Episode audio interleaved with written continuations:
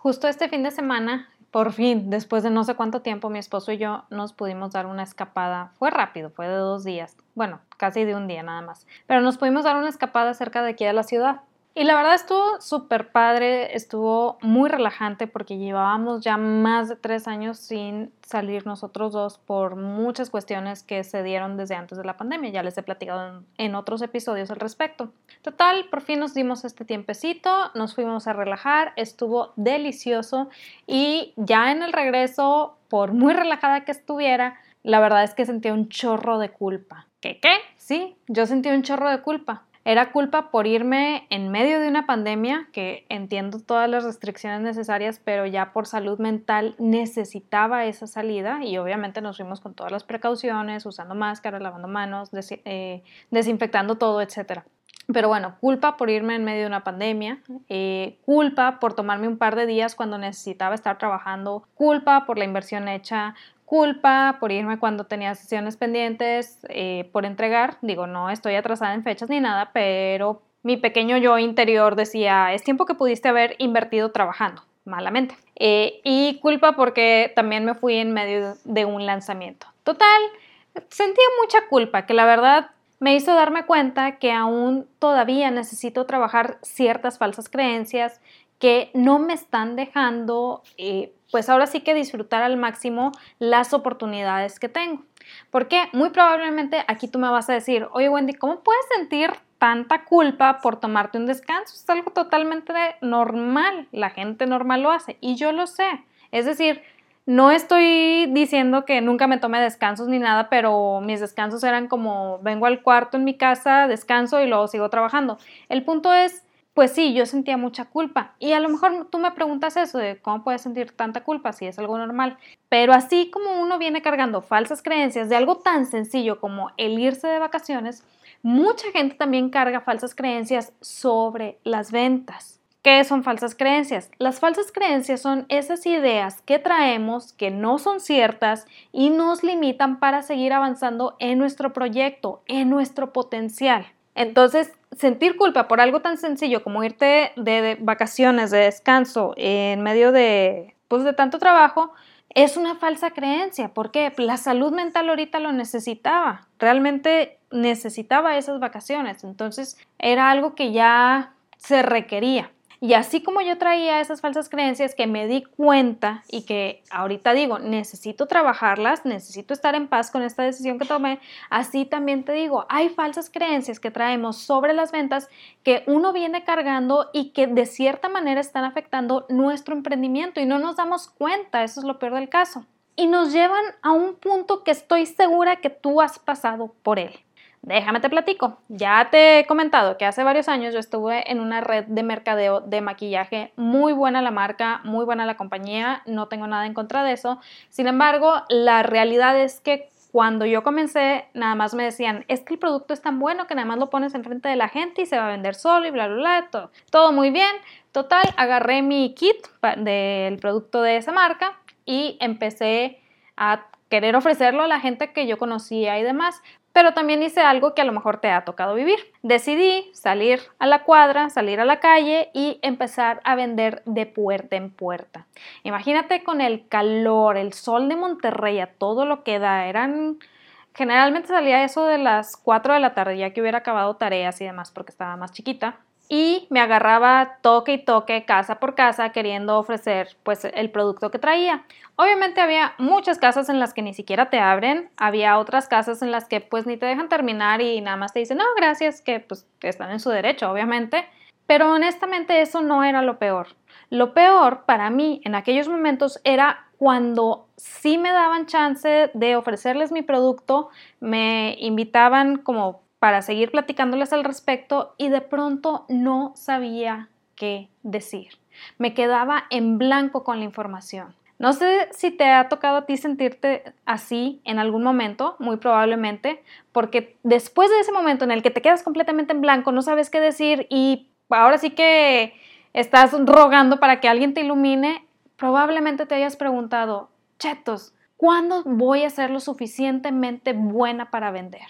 Buenos días, mi nombre es Wendy Vázquez, soy emprendedora, fotógrafa, esposa y debo ser honesta y confesar que mi esposo salvadoreño es más mexicano que yo porque come todavía mucho más chile que yo. Yo me enchilo luego luego con cualquier salsita picosa, pero él la vez pasada se comió unos boneless de mango habanero y los disfrutó a morir. Entonces, soy muy mala mexicana. Y el día de hoy quiero que platiquemos de este punto en el que tú te preguntas, ¿cuándo voy a ser lo suficientemente bueno o buena para vender? Para esto, déjame te platico. Cuando yo estaba mucho más chiquita, entiéndase como unos nueve años aproximadamente, tenía yo nueve años, mi hermano diez años, de repente se nos antojó en un verano que no teníamos nada que hacer, vender dulces. Estábamos en casa de mi abuelita, estábamos de visita porque ella vivía en otro estado y simplemente dijimos queremos vender dulces. Y pues mi abue simplemente nos contestó, pues claro que sí, pueden comprar en la tienda de la esquina, que era una tienda de conveniencia de buen tamaño, y venderlos aquí enfrente de la casa. En esos momentos, claramente no cuestionas nada, simplemente hicimos lo que nos habían dicho, fuimos a la tienda, compramos paquetes de dulces, nos fuimos enfrente de la casa, abrimos los paquetes y empezamos a venderlos de manera individual. ¿Qué sucedió? En, como en unas dos horas ya habíamos recuperado lo que habíamos invertido para comprar esos dulces y ya todo lo que seguíamos vendiendo era ganancia pura, que si estamos hablando de una ganancia creo que fue de como 200 pesos, algo así. Para unos niños de 9 y 10 años era como, wow, tengo el gran tesoro de la vida y aparte todavía nos quedaron dulces que obviamente nos comimos. Si te fijas, estoy hablando de una situación en la que tenía nueve años, no cuestioné si era buena para vender, no cuestioné si tenía un mensaje de venta, no cuestioné absolutamente nada. Simplemente confié en lo que me estaba diciendo mi abuelita de que era tan sencillo como ir a comprar a granel y venderlos de manera unitaria y eso ya me iba a dar la capacidad de generar una ganancia. Entonces, ¿por qué después de tantos años empecé a dudar acerca de mi manera de vender? Porque se empieza a desarrollar el pensamiento y empezamos a eh, tener ideas que vamos viendo que se van dando a nuestro alrededor. Y ahí empiezan a llegar las falsas creencias, porque muchas veces depende de lo que hayamos vivido, de lo que hayamos investigado, de lo que nos hayan enseñado empiezan a llegar las falsas creencias y de pronto te das cuenta que esa niña que logró vender todos sus dulces a los nueve años, a los, no me acuerdo cuántos años tenía cuando estaba en la red de mercadeo, creo que era como unos 17, a los 17 años está batallando para vender un producto que le dicen que se vende solo, lo cual todavía te lleva a otro punto que dices, si el producto se vende solo y no lo estoy logrando vender, entonces yo soy el problema y se crean más falsas creencias. Todo eso nos impide, ahora sí que liberar, por muy gurú que se escuche, ese potencial que tenemos para ofrecer, ese potencial que tenemos para ayudar. Entonces el día de hoy quiero que platiquemos de algunas falsas creencias que venimos cargando acerca de las ventas y que nos están impidiendo poder ofrecer nuestro producto o servicio. Espero que te ayuden muchísimo porque la verdad están muy muy interesantes y a veces las traemos, no nos damos cuenta, las vemos en las demás personas, pero no en nosotros mismos. Entonces, escúchalas, analízalas, ve que puedes aplicar y comencemos. La primera falsa creencia, y esta es súper, súper importante porque es la base de todo lo que vamos a seguir viendo, es vender es aprovecharte de las demás personas y sacarle su dinero a la fuerza. Yo creo que muchas veces hemos, hemos visto películas noventeras, ochenteras, en donde vemos ah, representado al vendedor como alguien que a fuerzas quiere lograr la venta, como alguien que a fuerzas quiere sacarte el dinero y se ve casi que en un rincón oscuro, frotándose las manos con mirada de malicia y empezamos a tener ideas preconcebidas sobre la venta o sobre el vendedor como alguien así, que simplemente está esperando el momento oportuno para aprovecharse de un cliente pero la realidad es muy diferente. Cuando yo aprendí lo que era realmente la venta, para mí fue como un balde de agua fría y entendí por qué estaba yo fallando tanto en esa área. Vender es ayudar a alcanzar resultados, es ayudar a resolver un problema. Vender es otorgar algo a la persona que te va a pagar. Entonces, si vender es ayudar a alcanzar resultados, pues me, empieza, me empecé a, a cuestionar de que tal vez la venta no es algo malo.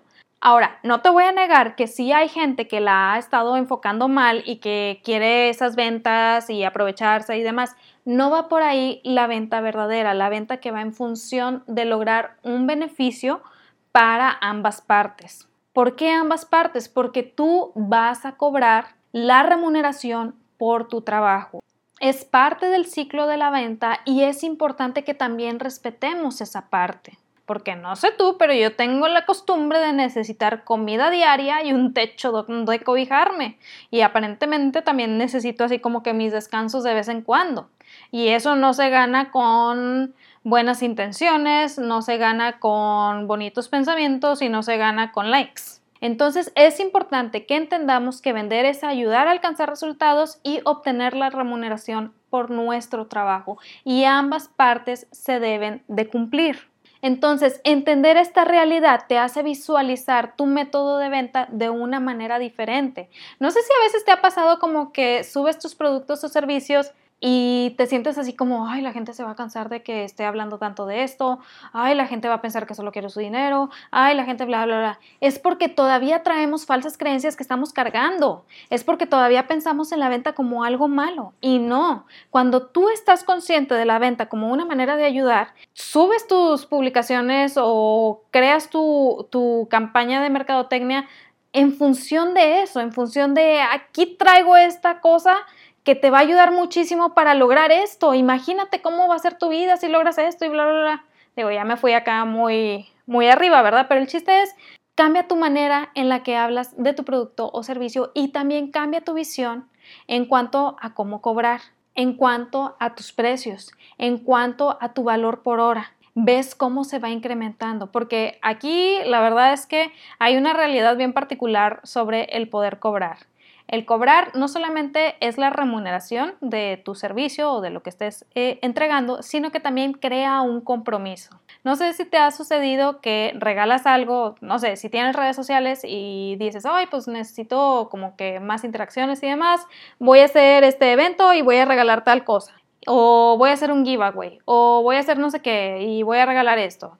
Entonces empiezas como que a crear toda la campaña y demás, haces el evento, el giveaway, lo que tú quieras, y de repente te llegan muchos likes muy padres que desaparecen después de la primera semana y no obtienes ni una sola mención por ese producto o servicio que tú regalaste. Así me sucedía a mí también. Me acuerdo de mi primer lanzamiento, lo trabajé muchísimo, me desvelé a más no poder y era un lanzamiento que estaba fundado sobre un producto gratuito. Era una especie de taller que di. Y la verdad es que para la, para la poca gente que se suscribió, casi que los estaba persiguiendo para preguntar si habían visto los videos porque les dije que los iba a dar de baja en cierto momento. Obviamente, ni a las personas suscritas ni a mí nos agradó esa situación. Es una situación súper incómoda en la que te estoy regalando algo y casi que te estoy obligando a tomarlo y tú así de que, oye, pues me suscribí y sí me interesa, pero déjame en mis tiempos, etcétera, etcétera. Entonces, pues obviamente fue un fracaso total ese lanzamiento. Nadie salió muy, muy a gusto de la situación y a mí me dejó un mal sabor de boca porque yo decía, si la gente ni siquiera lo quiere gratis, ¿cómo voy a poder cobrar por este producto? Y es porque estamos ofreciendo desde un punto erróneo, desde un punto en donde todavía estamos trabajando esta falsa creencia de creer que las ventas es algo malo. Total, pasa el tiempo, aprendo más, estudio más y decido que un taller parecido a ese primer taller que di gratis, como sacar otro, vaya, pero esta vez sí lo cobré, lo cobré bien, hice campaña, mensaje de ventas, todo, y lo increíble fue que hubo mucho más participación, mucho más respuesta y mi lista de correos se incrementó. Todo esto, ¿por qué? Porque mi perspectiva ya había cambiado. Mi perspectiva ya iba en función de estoy haciendo esto porque sé que te va a ayudar a ti, eh, prospecto de cliente ideal, con estas definiciones y pues obviamente te voy a pedir una remuneración por ese trabajo. Cambia mi perspectiva, cambia mi manera de comunicarlo, cambia mi manera de hacer muchas, muchas cosas, lo cual me generó un buen lanzamiento. El cobrar crea compromiso y es un compromiso bueno para ambas partes. Segunda falsa creencia. El producto es primero y es lo principal. Es más, es tan bueno que se vende solo. Digo, si ya escuchaste toda la historia anterior, sabes que una de las cosas que más me enojan es que digan que el producto es tan bueno que se vende solo. Ningún producto se vende solo. Es una mentira. No es real. No. Siempre se necesita un mensaje de venta.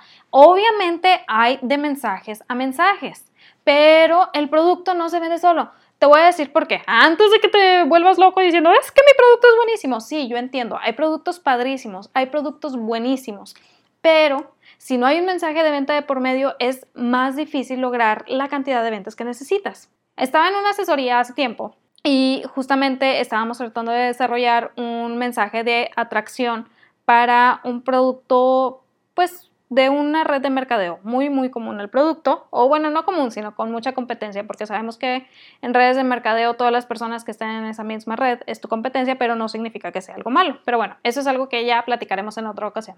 Total, estábamos tratando de, bueno, estaba guiando a esta persona para que desarrollara su mensaje de venta. Entonces, después de varios mensajes que le regresé, le digo, a ver, ¿quién es el personaje principal en tus anuncios? Inmediatamente la persona me contesta el producto. Y yo, no, ¿cómo que el producto? El producto no es el personaje principal. Cuando nosotros enfocamos nuestro mensaje hacia el producto, genera que la persona haga un pequeño slam. La mente de la persona, la mente del receptor se cierra completamente porque la realidad es que a la gente le importa la gente. ¿A qué me refiero con esto? Que a mi prospecto, al prospecto que yo ya sé, que yo ya conozco, que yo ya fui eh, desarrollando y descubriendo cómo es, le importa mi prospecto.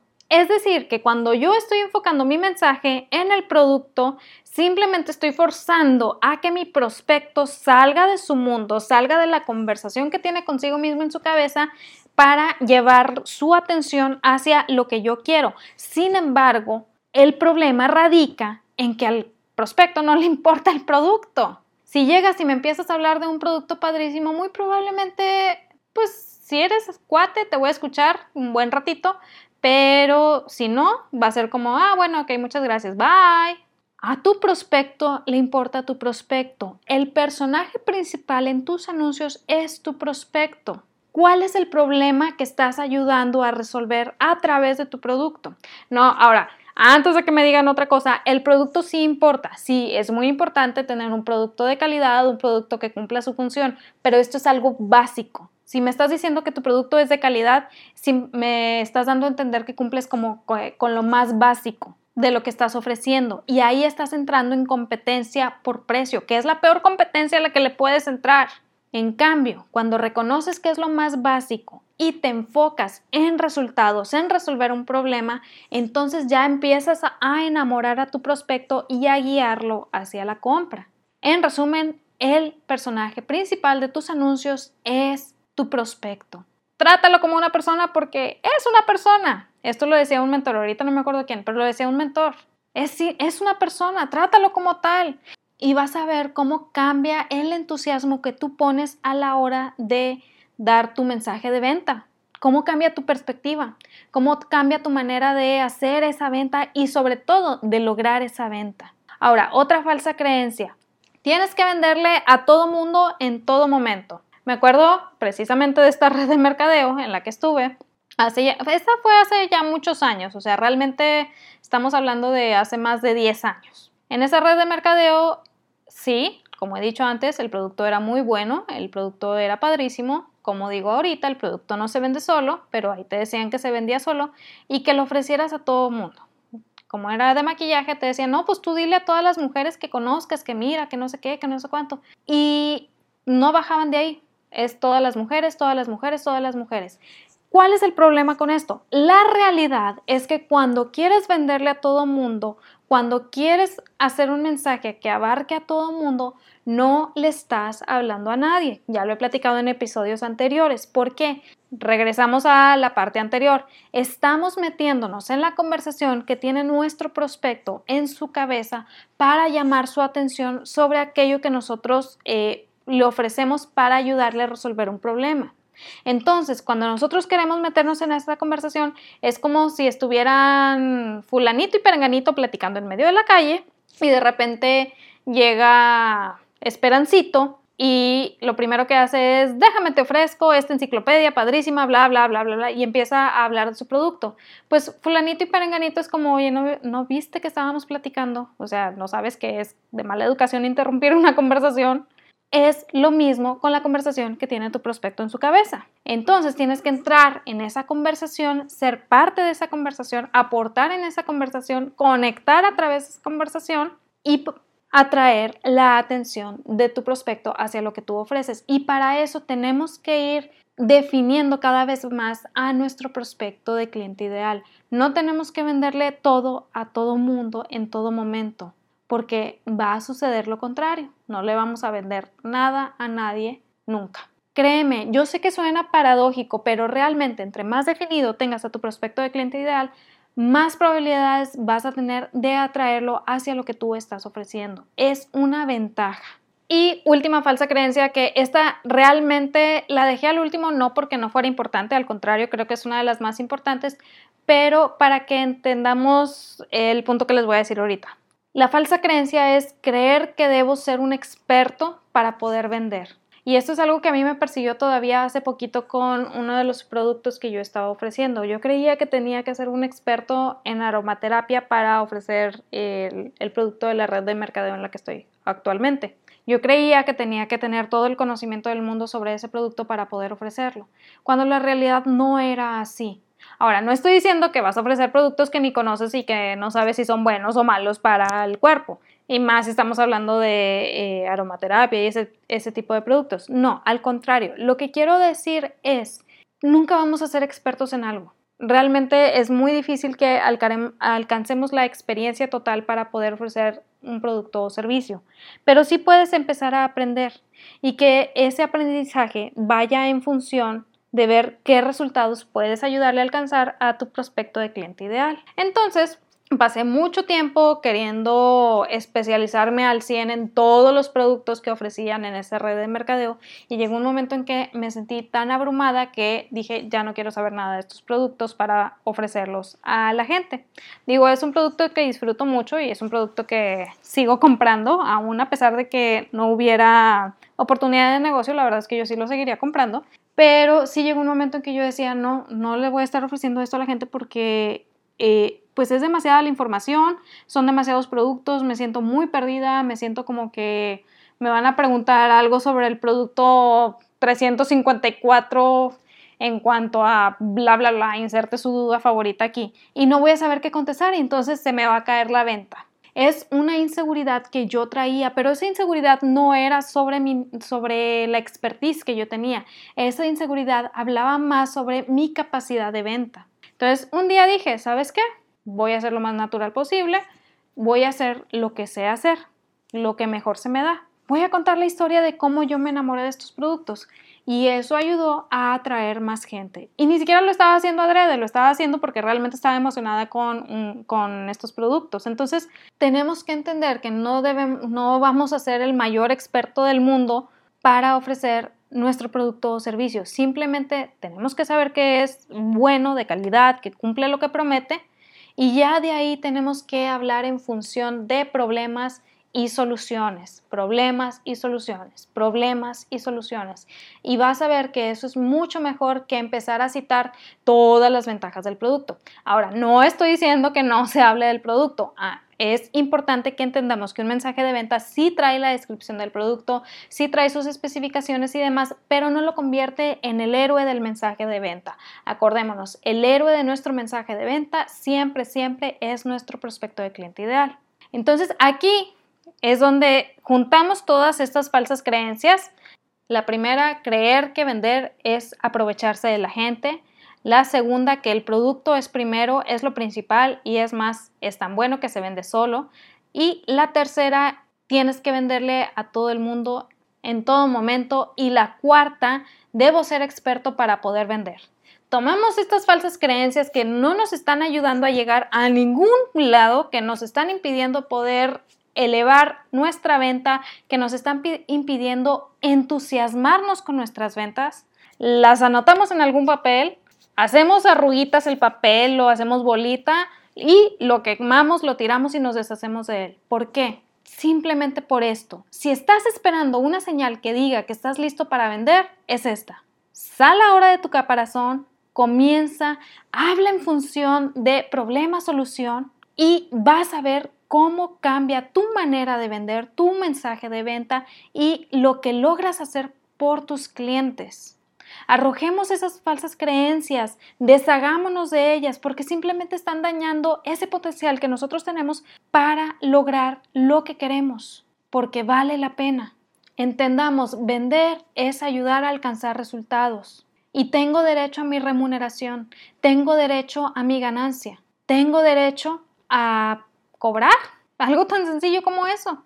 Y está bien que lo haga. Cuando nosotros logramos hacer nuestras estas verdades, vamos a ver cómo empieza a cambiar nuestra visión y nuestra manera de vender. Y eso es una ventaja para tu proyecto. Entonces, esto era lo que quería platicar el día de hoy. De verdad espero que te ayude muchísimo. Yo sé que el ir analizando las falsas creencias que traemos no es algo padre, no es algo divertido, es algo que tiende a veces a resultar muy, muy doloroso porque a veces traemos falsas creencias que tocan fibras muy, muy sensibles. Ahorita las que te platiqué eran como un poquito más de la superficie, pero a veces traemos falsas creencias que tocan fibras tan sensibles que pues sí sería bueno pedir ayuda al respecto.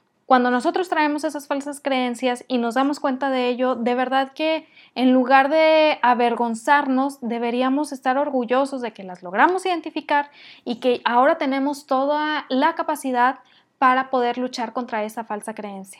Vas a ver una ventaja muy, muy grande el empezar a trabajar estas áreas, el empezar a trabajar e ignorar las falsas creencias, porque vas a entender la ventaja que eres tú para tu prospecto de cliente ideal.